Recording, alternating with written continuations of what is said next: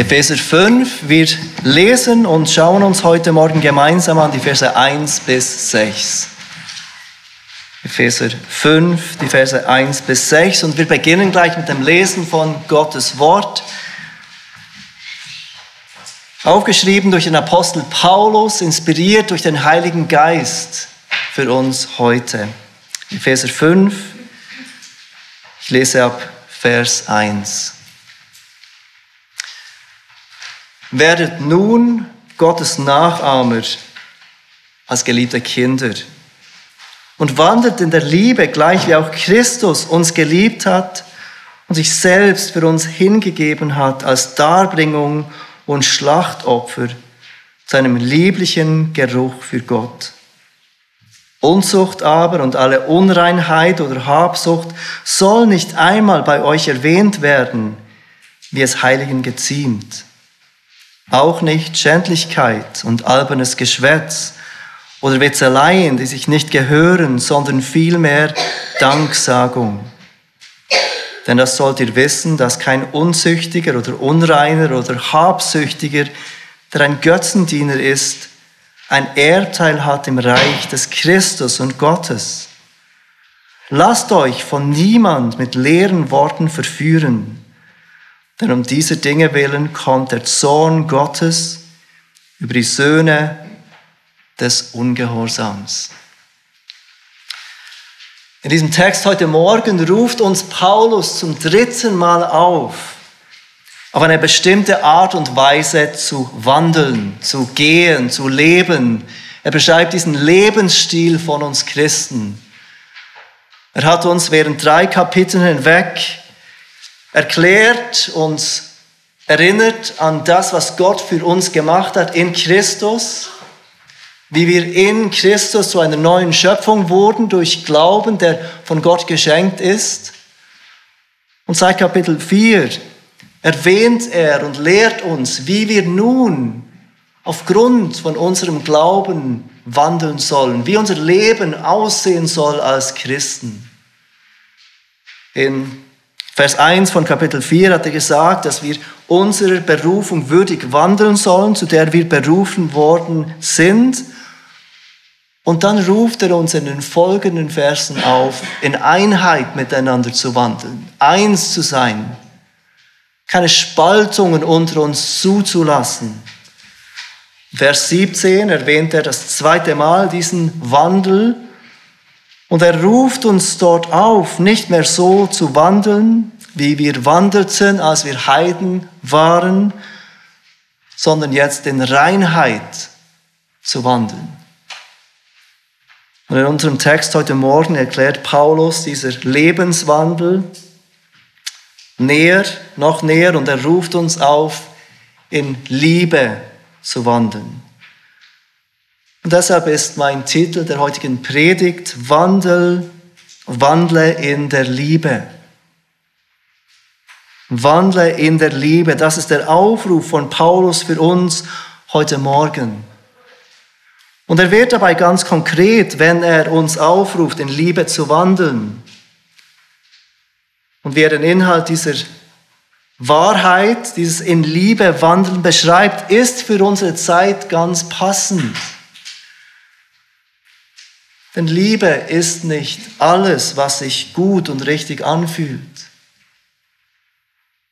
Wenn Gott Liebe ist und wenn Jesus sagt im Johannesevangelium, liebt ihr mich, so haltet meine Gebote, dann muss die Definition von Liebe, was Liebe ist, unweigerlich Gottes Charakter und seine Gebote mit beinhalten. Wenn wir Liebe definieren, dann müssen wir dabei an Gott denken und an seine Gebote denken. Und das Erste, was wir sehen in unserem Text heute Morgen, der erste Punkt ist, was Liebe ist. Paulus ruft uns auf, in Liebe zu wandeln und er fängt an, indem er uns erklärt, was Liebe ist. Bevor er uns aufruft, in Liebe zu wandeln, erinnert er uns an die Liebe Gottes zu uns. Wenn wir uns überlegen, was ist Liebe, dann müssen wir zuerst darüber nachdenken, was ist Gottes Liebe zu uns. Und so sagt er, werdet nun Gottes Nachahmer in Vers 1 als geliebte Kinder. Wir sollen Gott in allem nacheifern, wir sollen sein, wie Gott ist. Das heißt nicht gleich mächtig wie Gott, aber gleich heilig wie Gott. Nicht gleich in seiner Kraft und Macht, denn diese teilt er mit niemandem, aber gleich in seinem Charakter. Charakterlich werden, wie er ist, heilig sein, wie er heilig ist, lieben eben, wie er liebt.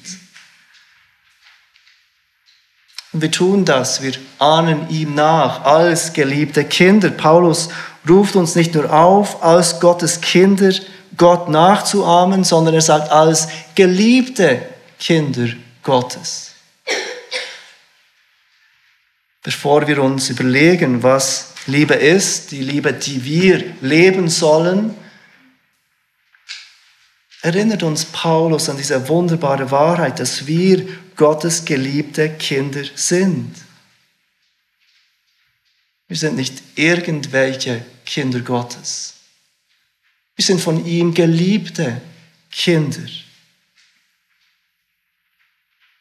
Wir ahnen Gott nicht nach als Sklaven, die sich von ihrem Herrn fürchten und dessen Bestrafung fürchten. Oder die ihrem Herrn so unermüdlich dienen, nur weil sie dafür bezahlt werden. Nein, wir ahnen ihm nach als seine geliebten Kinder. Aber gleichzeitig, wir ahnen Gott nicht nach als Gleichgestellte, als wären wir auf einer Augehöhe mit ihm. Wir ahnen Gott nach als seine Kinder.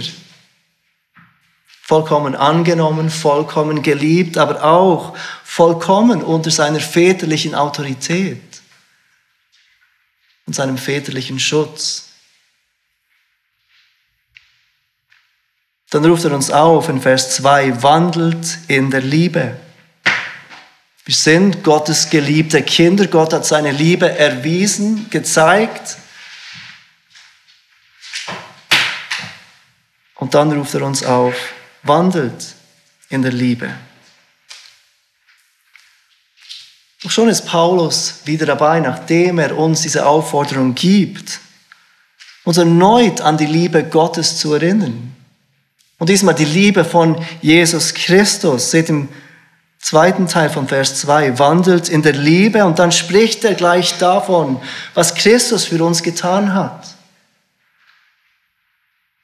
Gleich wie auch Christus uns geliebt und sich selbst für uns gegeben hat als Darbringung und Schlachtopfer zu einem lieblichen Geruch für Gott. Seht ihr, wie Paulus diesen Aufruf in Liebe zu wandeln nicht in einem Vakuum gibt, sondern in diesem Kontext des Vaters Liebe und des Sohnes Liebe. Wir sind geliebte Kinder von Gott und wir haben die Liebe des Sohnes erfahren durch das Opfer von Jesus Christus, der gestorben ist für jeden, der glaubt.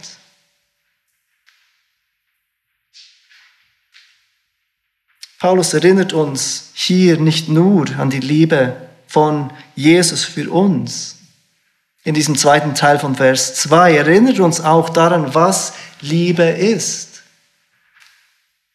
Echte biblische Liebe besteht in Hingabe, Aufopferung, Selbstaufgabe für das Gute des anderen. Christus gibt sich hin aus Liebe zu uns. Er gibt sein Leben hin aus Liebe zu uns. Und genau zu so einer Liebe ruft uns Paulus auf, ruft uns Gott auf, unser Leben hinzugeben zum Guten der anderen. Wandelt in der Liebe gleich wie auch Christus für uns gelebt und sich selbst für uns gegeben hat. Und wir werden gleich sehen, in welchem Kontrast diese Liebe zu dem steht, was Paulus jetzt erwähnt. Denn nachdem er uns erklärt, was Liebe ist, erwähnt er als zweites, was Liebe nicht ist. Und das ist der zweite Punkt, was Liebe nicht ist. Unter diesem zweiten Punkt erwähnt Paulus zwei verschiedene Dinge, was Liebe nicht ist. Erstens, er erwähnt Taten, die der Liebe entgegengesetzt sind. Und zweitens, er erwähnt Worte, die der Liebe entgegengesetzt wird. Taten, die der Liebe entgegengesetzt wird und Worte, die der Liebe entgegengesetzt sind. Wir sehen als erstens diese Taten, die der Liebe entgegengesetzt sind, in Vers 3.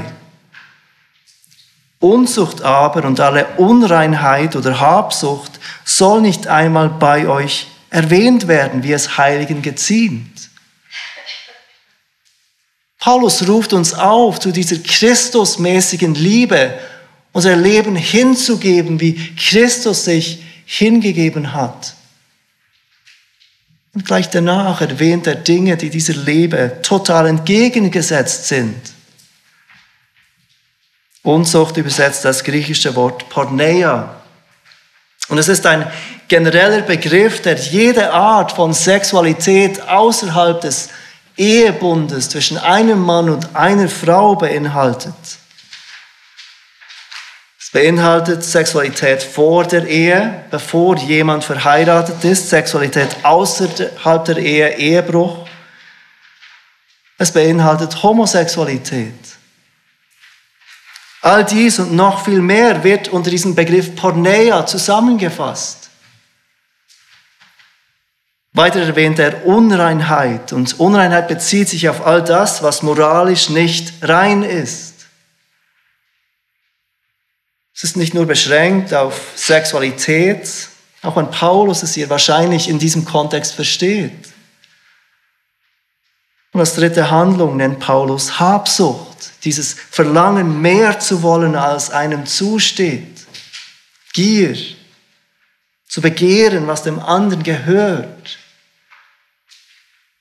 Wir haben vorhin gerade 1. Könige 21 gelesen, diese Geschichte von Ahab, der unbedingt diesen Weinberg haben will. Er hat schon einen Weinberg. Als König hat er mehr, als er braucht. Aber er will genau diesen Weinberg haben, weil er genau diesen Weinberg nicht haben kann. Dieser Weinberg gehört jemand anderes. Und es muss diesen Weinberg sein. Wir haben gesehen, wie er so traurig wird, dass er nicht ist. Dieser König, dem so viel gehört. Dieser König, der solch eine Macht hat. Er wird so depressiv, dass er nicht isst dass er keinen Hunger hat, weil er genau diesen einen Weinberg haben will. Und wir sehen, wozu seine Sünde der Habsucht führt. Es ist eine Frau, die schlussendlich dafür sorgt, dass Naboth getötet wird, aber wir sehen, dass Gott ihn zur Verantwortung zieht. Also ist er Teil davon, er weiß davon seine Habsucht, seine Sünde, etwas haben zu wollen, was ihm nicht zusteht, führt dazu, dass er bereit ist zu töten. Unzucht, Unreinheit, Habsucht. Paulus sagt, dass diese Dinge nicht einmal bei euch erwähnt werden, wie es Heiligen geziemt soll nicht einmal ein Thema sein unter den Heiligen, unter denen, die aus Gottes Gnade eine neue Geburt erlebt haben, die ein neues Leben haben, das Leben der Auferstehung in ihren Herzen. Ich glaube, es ist offensichtlich, dass Paulus hier nicht wörtlich zu nehmen ist. Aber ich erwähne es trotzdem, nur damit wir hier keinen Fehler machen. Paulus meint es nicht wörtlich, dass wir diese Dinge nicht erwähnen sollen.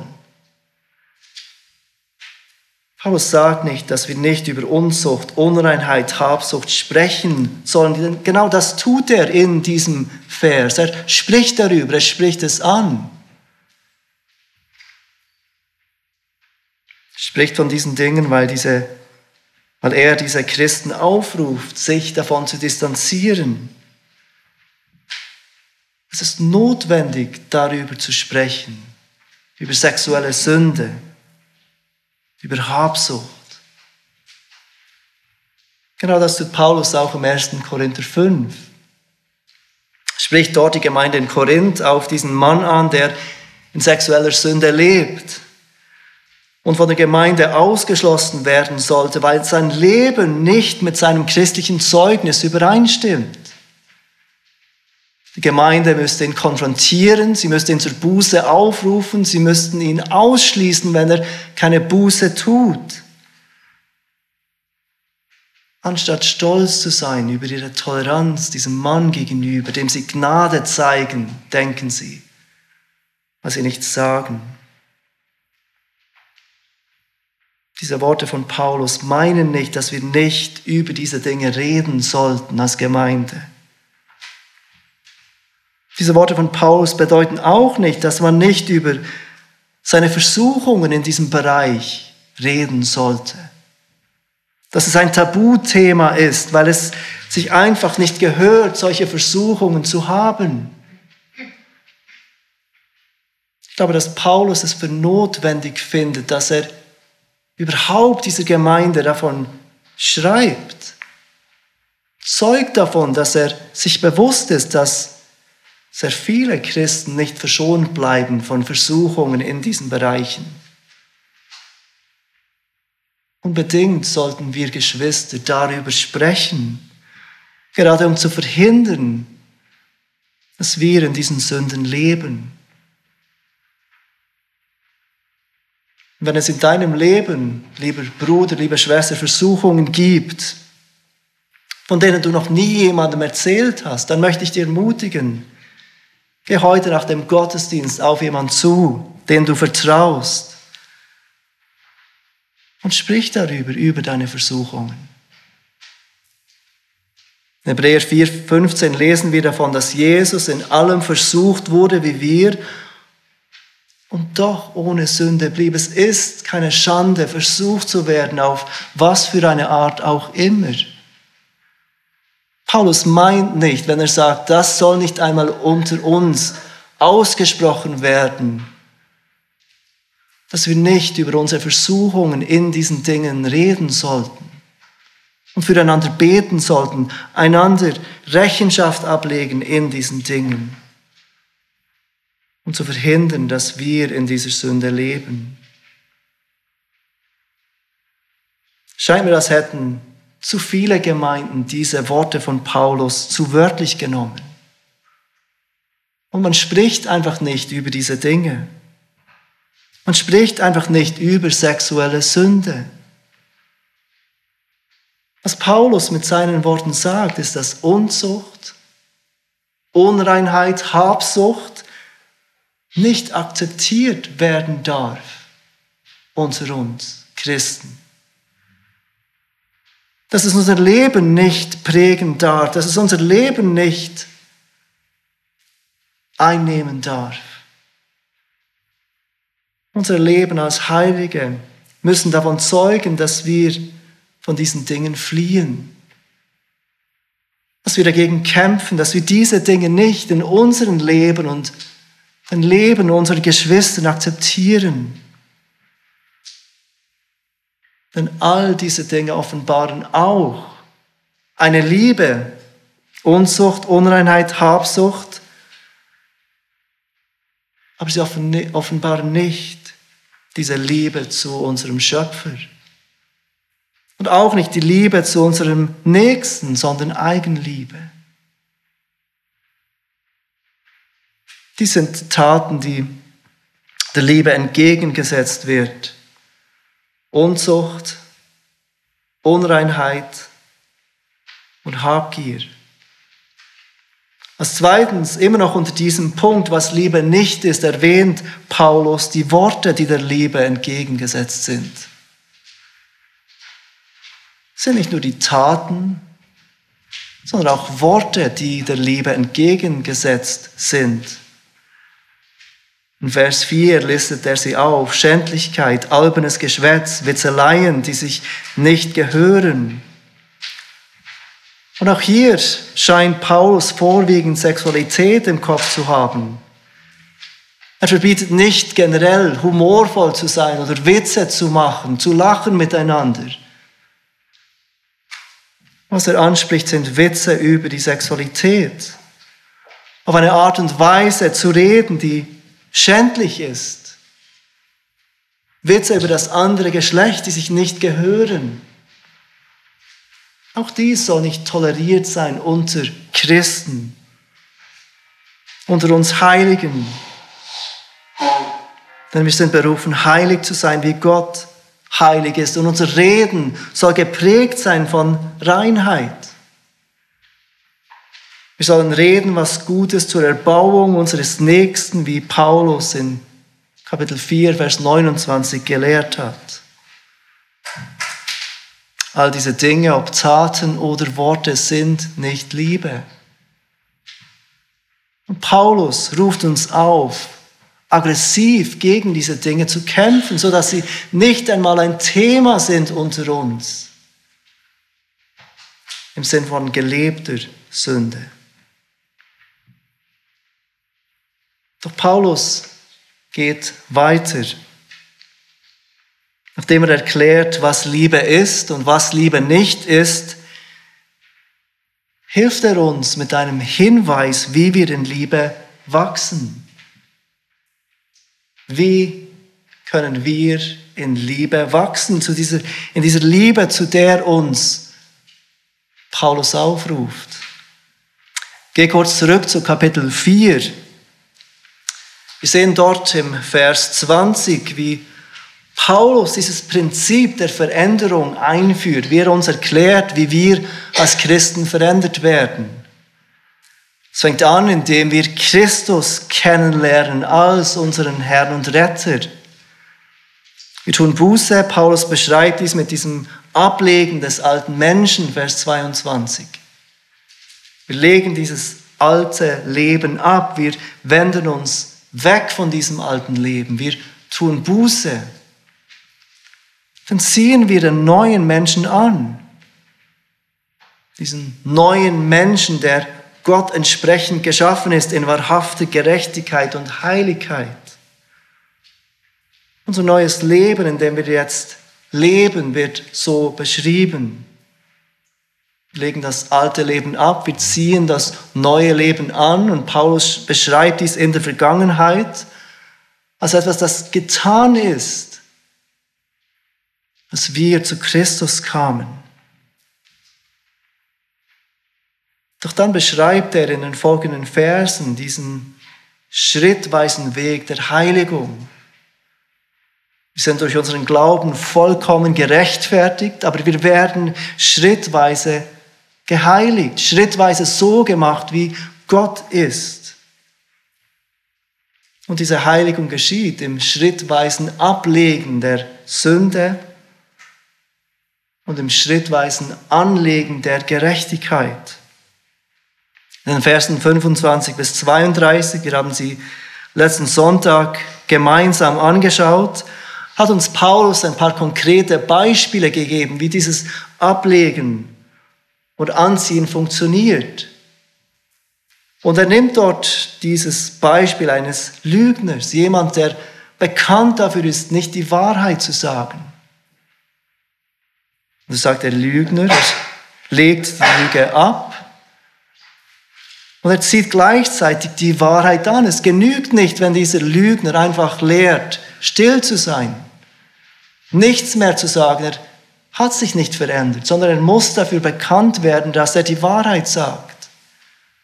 Dass man auf diesen Menschen hören kann und was er sagt, stimmt mit der Wahrheit überein.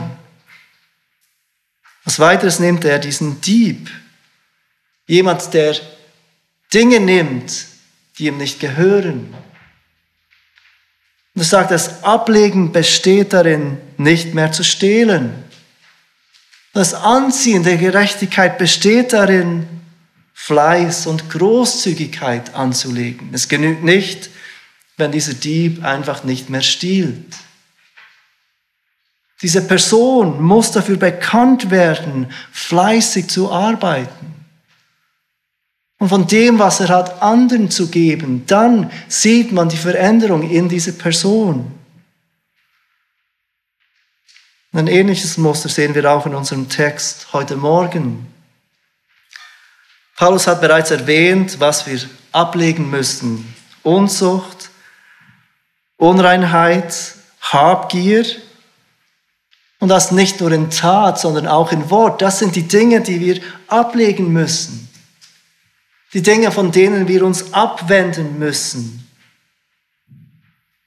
Und jetzt spricht er davon, was wir stattdessen anziehen sollen. Und es mag uns zuerst überraschen, was er erwähnt. Denn es hat auf den ersten Blick eigentlich nichts mit Unzucht oder Unreinheit zu tun. Lies noch einmal die Verse 3 und 4 mit mir. Unzucht aber, von Kapitel 5, Unzucht aber und alle Unreinheit oder Habsucht soll nicht einmal bei euch erwähnt werden, wie es Heiligen geziemt, auch nicht Schändlichkeit und albernes Geschwätz oder Witzeleien, die sich nicht gehören. Und dann sagt er vielmehr Danksagung. Legt das eine ab, zieht das andere an. Was ist es, das wir anziehen sollen? Wir sollen Unzucht, Unreinheit, Habgier ablegen und stattdessen Dankbarkeit anziehen, Danksagung. Das Wort Danksagung beschreibt nicht nur Worte der Dankbarkeit, wir könnten das meinen, wenn wir das deutsche Wort hören, Danksagung, ich sage Danke, ich spreche Dank aus.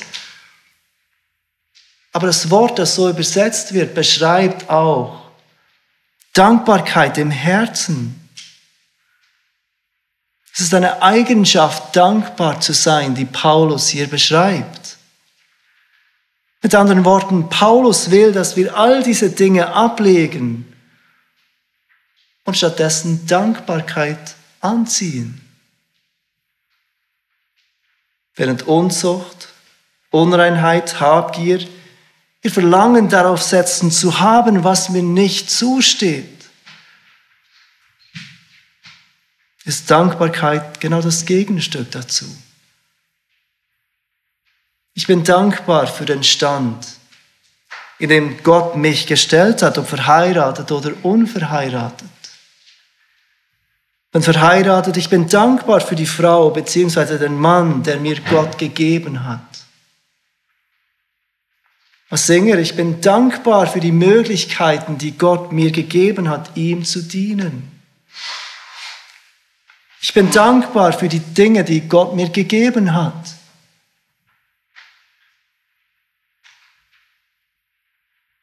Ich bin dankbar, auch wenn es Dinge gibt, die Gott mir nicht gibt. Und in dieser Situation sind wir alle. Siehst du, dass Dankbarkeit das Gegenstück zu all den Sünden ist, die Paulus in den Versen 3 und 4 erwähnt? Und so ruft uns Paulus ganz berechtigt auf. Leg diese Dinge ab, zieh Dankbarkeit an. Nun, wenn uns bewusst wird, dass wir keine Dankbarkeit haben, was uns helfen könnte, dankbarer zu werden, in Dankbarkeit zu wachsen, ist das, was Paulus in den ersten zwei Versen erwähnt hat. Wir alle befinden uns in Umständen, die nicht perfekt sind, die nicht ideal sind. Wir alle haben so viel Grund, nicht dankbar zu sein, wenn wir uns einmal Gedanken machen. Wenn wir einmal anfangen, Dinge zu finden, wo wir undankbar sind, dann kommen uns immer mehr Dinge in den Sinn. Ist es nicht so? Doch die ersten zwei Verse in Kapitel 5 sind eine große Hilfe für uns in Dankbarkeit zu wachsen. Wenn du Buße getan hast und auf Jesus Christus vertraust, dann bist du Gottes geliebtes Kind. Trotz deiner Kämpfe, trotz deiner Schwachheit, trotz deiner Schuld, Gottes geliebtes Kind. Und Jesus Christus hat dich so sehr geliebt, dass er sich selbst hingab bis zum Tod am Kreuz, damit du mit Gott versöhnt werden kannst. Sind es nicht Dinge, wenn wir darüber nachdenken, die uns helfen, dankbar zu werden, wie Gott uns völlig unverdient nicht in unsere Schuld und Sünde ließ, sondern rettete. Und während du wachst in Dankbarkeit, indem dich diese Gedanken füllen, wirst du auch wachsen in Liebe. Nachdem uns Paulus hilft, wie wir in Liebe wachsen können, gibt er uns auch noch eine Warnung. Und das ist der vierte und letzte Punkt. Paulus erwähnt nämlich den Preis mangelnder Liebe. Der Preis mangelnder Liebe. Paulus ruft uns nicht nur auf, zu lieben. Er führt uns nicht nur vor Augen, was wahre Liebe ist und wie wir in dieser Liebe wachsen. Er führt uns auch vor Augen, was der Preis mangelnder Liebe ist. Und er will, dass wir Klarheit darüber haben. Er will, dass wir nicht unklar sind über diesen Preis. Und es ist ihm ganz offensichtlich wichtig, dass wir hier nicht verwirrt sind, wenn es darum geht, was die mangelnde Liebe, ein Leben ohne Liebe für einen Preis zahlen wird. Und es ist umso erstaunlicher, wie viele Christen verwirrt sind darüber, über genau diesen Punkt, den uns Paulus im Vers 5 und 6 lehrt. Lest noch einmal Vers 5 mit mir, denn das sollt ihr wissen, dass kein Unsüchtiger oder Unreiner oder Habsüchtiger, der ein Götzendiener ist, ein Ehrteil hat im Reich des Christus und Gottes. Paulus will, dass wir dies wissen, dass wir Sicherheit darüber haben, dass wir keinen Zweifel über diese Wahrheit haben. Kein Unzüchtiger, also jeder, der seine Sexualität außerhalb des Ehebundes auslebt, kein Unreiner, kein Habsüchtiger, hat ein Ehrteil im Reich des Christus und Gottes. Paulus spricht hier ganz klar vom Himmel, vom ewigen Leben. Und was ist die Alternative zu diesem ewigen Leben? Es ist die ewige Verdammnis, die Hölle. Es gibt nur diese zwei Möglichkeiten, Himmel oder Hölle. Und die Worte des Paulus sind so unmissverständlich klar. Jemand, der seine sexuelle Unzucht auslebt, ob durch Sexualität außerhalb der Ehe, vor der Ehe, Homosexualität oder wie auch immer, wird nicht Teil des ewigen Reiches sein. Und es ist nicht lieblos, Menschen diese von Gott offenbarte Wahrheit weiterzugeben und sie zu warnen. Es ist lieblos, wenn wir dies nicht tun. Paulus erwartet, dass viele Menschen Mühe haben mit dieser Wahrheit. Es wird deutlich, wenn wir seine Worte lesen, dass er erwartet, dass viele Menschen Mühe haben zu glauben, was er hier schreibt. Denn diese Dinge, die Paulus anspricht, gehen gegen unsere Natur. Sie greifen uns an. Denn wir alle kennen es, etwas zu wollen, das uns nicht zusteht. Ob es sexuelle Begierden sind oder auch nicht, das spielt gar keine Rolle. Wir alle haben diese Verlangen in uns. Und denken, wenn wir nur das hätten, wenn ich nur das könnte. Es ist verständlich, dass es Menschen als eine einen Schritt zur Freiheit empfinden, wenn sie von liberalen Christen hören, Gott verbietet dies und jenes gar nicht. Lebe einfach so, wie du bist. Es ist verständlich, dass sie es als Freiheit empfinden, wenn sie endlich sich selber sein können. Doch die Wahrheit ist, dass Jesus jeden von uns täglich aufruft, uns selbst zu verleugnen und unser Kreuz auf sich zu nehmen.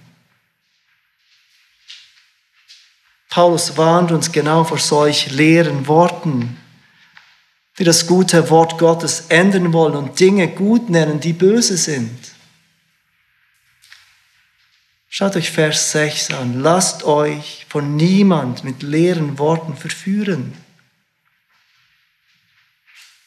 Paulus weiß, dass Menschen kommen werden. Von außerhalb der Gemeinde oder von innerhalb der Gemeinde. Menschen, die kommen werden und mit diesen leeren Worten verführen wollen. So wahrt uns Paulus eindringlich, lasst euch von niemand mit leeren Worten verführen. Denn um dieser Dinge willen kommt der Zorn Gottes über die Söhne des Ungehorsams. Wer sind die Söhne des Ungehorsams? Es sind all diese Menschen, die nicht Buße tun von ihren Sünden, auf Christus vertrauen für die Vergebung von ihren Sünden und ihr Leben nicht gemäß dem Willen Gottes leben, sondern gemäß ihrem eigenen Willen. Diese Worte von Paulus sind nicht Worte der Verdammnis. Noch nicht. Denn sie sind ein dringender Appell an uns, Unzucht, Unreinheit, Habsucht nicht zuzulassen unter uns. Wir sollten nicht zu schnell über diese Worte hinweg lesen und denken, wir sind ja versöhnt mit Gott. Diese Wahrheiten sind nur für die da draußen. Denn Paulus will genau dich und mich ansprechen und uns aufrufen, nicht in diesen Dingen zu leben, sondern täglich ein Leben der Buße zu leben. Und er will uns aufrufen, diese Wahrheit klar zu lehren, klar zu sein damit Menschen nicht in einem Irrglauben leben, dass ihr Leben in Sünde tatsächlich zu vereinbaren ist mit ihrem Leben mit Christus. Seht, wie Paulus mit diesem Bild des Sohnes aufhört hier im Vers 6. Genauso wie er angefangen hat. Auf der einen Seite gibt es die geliebten Kinder Gottes, Vers 1. Auf der anderen Seite Kinder des Ungehorsams in Vers 6. Die einen erwartet ewige Gemeinschaft mit ihrem himmlischen Vater, die anderen erwartet seinen gerechten Zorn. Vielleicht bist du heute hier und dir wird bewusst, du bist nicht ein geliebtes Kind Gottes. Auf dich wartet dieser Zorn von Gott. Dieser gerechte Zorn, der kommen wird. Dann hoffe ich, dass du diese klaren Worte von Paulus nicht als lieblos empfindest. Dass du dich innerlich nicht selbst verteidigst und denkst, so kann doch Gott nicht sein. sondern dass du diese Worte als liebevolle Warnung verstehst. Denn es gibt auch heute die Möglichkeit, versöhnt zu werden mit Gott. Und es ist Gott selber, der aufgrund seiner großen Barmherzigkeit diese Möglichkeit zur Versöhnung geschaffen hat. Er lässt uns Menschen nicht in unserer Sünde sitzen. Genau weil wir alle Gottes Gericht verdient haben, kam Jesus Christus auf die Erde. Er lebte das perfekte Leben, das wir nicht gelebt haben ohne irgendeine Sünde. Und er gab sein Leben hin am Kreuz. Er blutete und starb. Und er ertrug das vollkommene Gericht Gottes für all die, die sich von ihren Sünden abwenden würden und auf Christus vertrauen würden. Gott bestätigte das Opfer von Jesus, indem er ihn von den Toten auferweckte. Und er ruft jeden von uns auf, auch dich heute Morgen. Bekenne deine Sünde. Wende dich ab davon und vertraue auf Jesus Christus. Wenn du das tust, dann wird Gott dir jede Schuld vergeben. Er wird dich reinigen von jeder Unreinheit. Und in seiner Gnade macht er aus einem Kind des Zornes, die wir alle einmal waren. Kinder, die seine Liebe Tag für Tag erfahren dürfen.